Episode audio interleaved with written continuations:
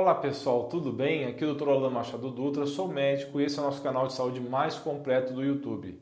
Esse vídeo é de extrema importância no momento atual, assim como o vídeo que eu fiz há algum tempo atrás sobre sintomas de AVC em jovens.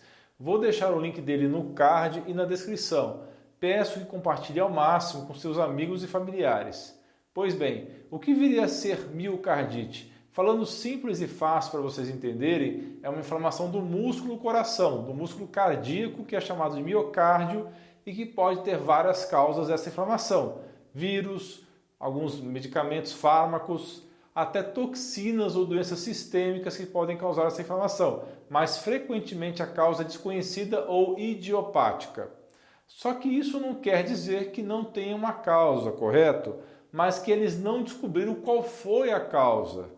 Dados dos Estados Unidos mostram que lá a miocardite infecciosa é causada pelo vírus da herpes e que também é causada pelo parvovírus, que é o causador do eritema infeccioso que se manifesta com sintomas de erupções vermelhas nos braços, pernas e rosto. Já nos países em desenvolvimento é bastante comum a miocardite causada pela doença de Chagas, que é provocada pelo protozoário parasita Trypanosoma cruzi e é transmitida pelas fezes de um inseto conhecido como barbeiro. A miocardite, além de ser provocada pelo barbeiro, também pode ser causada pelo vírus da AIDS e também existe a cardite reumática que resulta de sequelas de um ou mais episódios da febre reumática aguda. De qualquer forma, existem diversas causas, além dessa que eu acabei de falar, que podem resultar nessa doença, como as doenças autoimunes, em especial vou citar aqui o lúpus eritematoso sistêmico e também infecções bacterianas que podem resultar em miocardite e um exemplo é a miocardite provocada pela doença de Lyme, que é transmitida por carrapatos e provocado pela bactéria Borrelia burgdorferi. As cardiotoxinas, que são aquelas substâncias que podem lesar, danificar o coração, também podem causar miocardite. Alguns remédios também podem provocar miocardite, assim como infecções por fungos, doenças inflamatórias e radioterapia. Existem centenas de trabalhos recentes sugerindo que a própria doença atual do momento, o coronga, e a terapia experimental oficial indicada para o controle dessa doença atual também são possíveis causas para o aumento de miocardites que temos observado nos últimos meses. Na descrição do vídeo existe um link que contém mil artigos científicos que mostram, em muitos deles, essa possível conexão. Infelizmente, os artigos estão em inglês, mas podem ser traduzidos pelo próprio tradutor que acompanha o seu navegador. Pessoal, para quem quer saber mais sobre esse assunto da doença atual associada à miocardite, assista essa versão do vídeo completo no meu canal do Rumble, link vai estar na descrição. Eu vou falar agora sobre os sintomas que você deve observar se você tem ou teve qualquer uma das possíveis causas da miocardite que eu acabei de falar. Os sintomas são bem variáveis e dependem da gravidade da doença e Algumas pessoas podem ser pouco sintomáticas, ter poucos sintomas no começo, mas outras podem desenvolver arritmias ou insuficiência cardíaca fatal. Os sintomas da doença incluem, em especial, o cansaço, a fadiga, que se manifesta por um cansaço exagerado, pode haver tontura também, a falta de ar, que é dispneia, pode acontecer em alguns casos. Já a palpitação, que é quando o coração bate mais rápido de maneira irregular, é bem frequente. Dor no peito também pode ocorrer e, se não for diagnosticada a tempo, pode resultar em morte súbita. É uma doença que tem tratamento, mas você deve estar atento aos sinais e tratar o mais precoce possível, ok, pessoal? Antes de falar sobre diagnóstico e tratamento, vou explicar um pouco mais sobre os sintomas que você deve ficar atento. A palpitação que ocorre na miocardite pode vir acompanhada de mais sinais como retenção de líquidos, as pernas podem ficar inchadas. Se a inflamação atingir também a membrana externa que circunda o coração, que é chamado de pericárdio, aí temos um quadro também de pericardite, que pode evoluir para uma dor no peito forte e aguda e que irradia para o ombro esquerdo e pescoço. Essa dor pode acabar sendo agravada pela tosse, pela movimentação do tórax e até pela respiração e simples ingestão de alimentos. Quando a pessoa senta, inclina um tronco para frente, essa dor pode ser aliviada. Então fique atento a todos os sinais que eu falei, ok?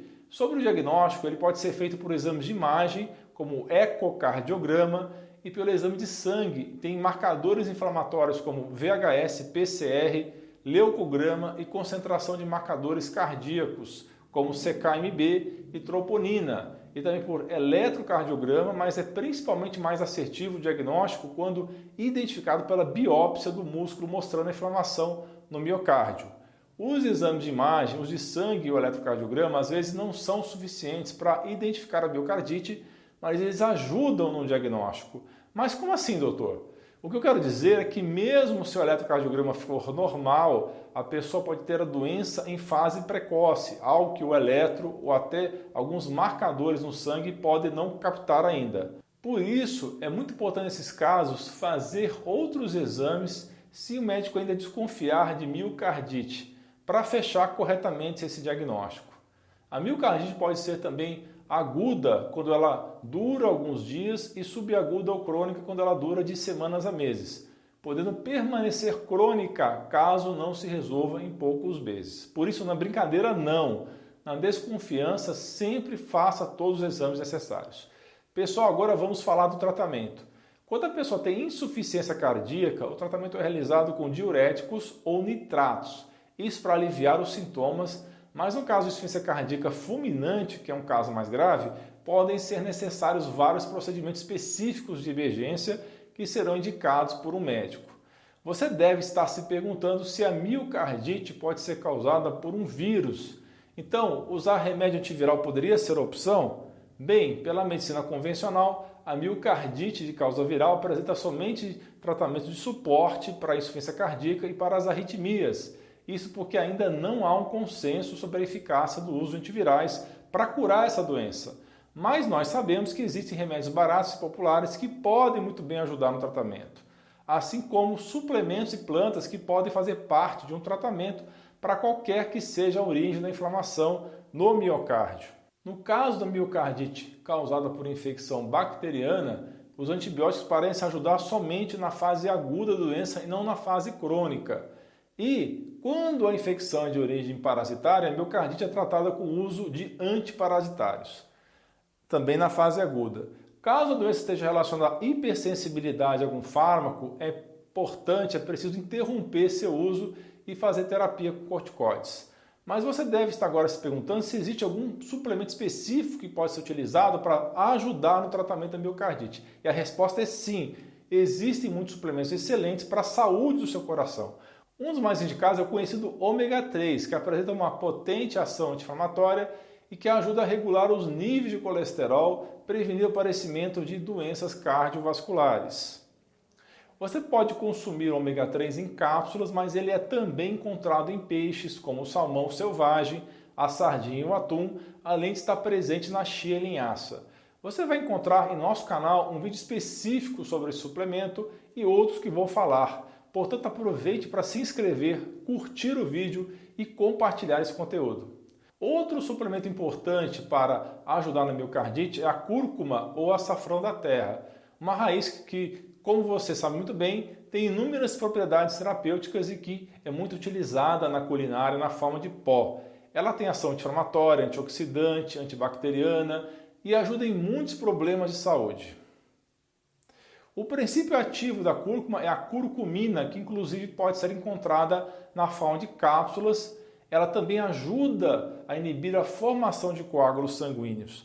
Para ser usada como parte no tratamento da miocardite, eu recomendo que use as cápsulas de curcumina e não tempero, pois o princípio ativo, a curcumina, vai ter propriedades anti-inflamatórias muito mais potentes.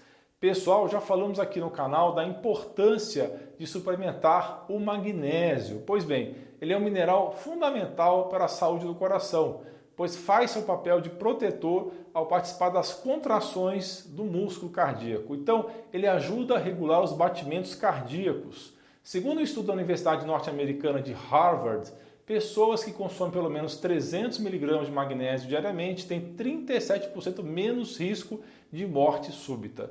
Então, minha gente, posso dizer que ele é fundamental para prevenir e tratar miocardite. Os alimentos mais ricos em magnésio são verduras verdes, as leguminosas como feijão e lentilha, as frutas como abacate e banana, as sementes de abóbora de girassol, os grãos integrais, dentre outros alimentos.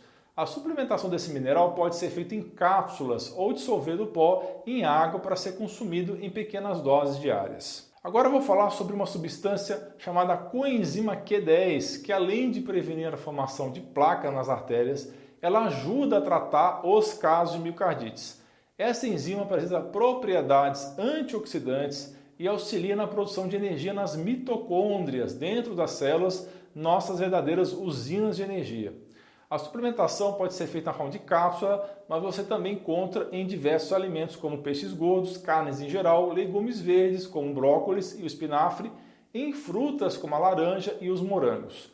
Outro suplemento importante é a astaxantina, que protege o sistema cardiovascular porque inibe a oxidação do LDL, o famoso colesterol ruim, diminuindo assim o risco de formação de placas de gordura nas artérias.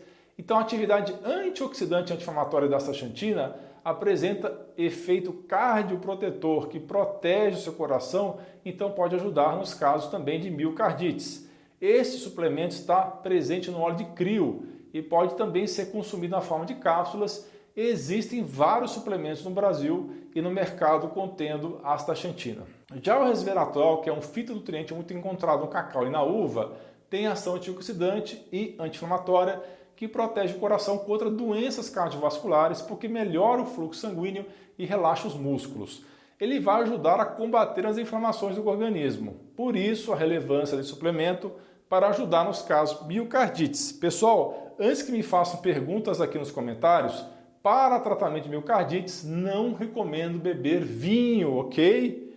Recomendo que vocês procurem orientação médica de confiança e que jamais pratiquem automedicação. Como sempre peço, não esqueça de compartilhar com seus amigos, de clicar em inscrever-se para que você e sua família atinjam excelência em saúde. Deixe também sua sugestão de tema de vídeo nos comentários abaixo. Um grande abraço e um beijo no seu coração.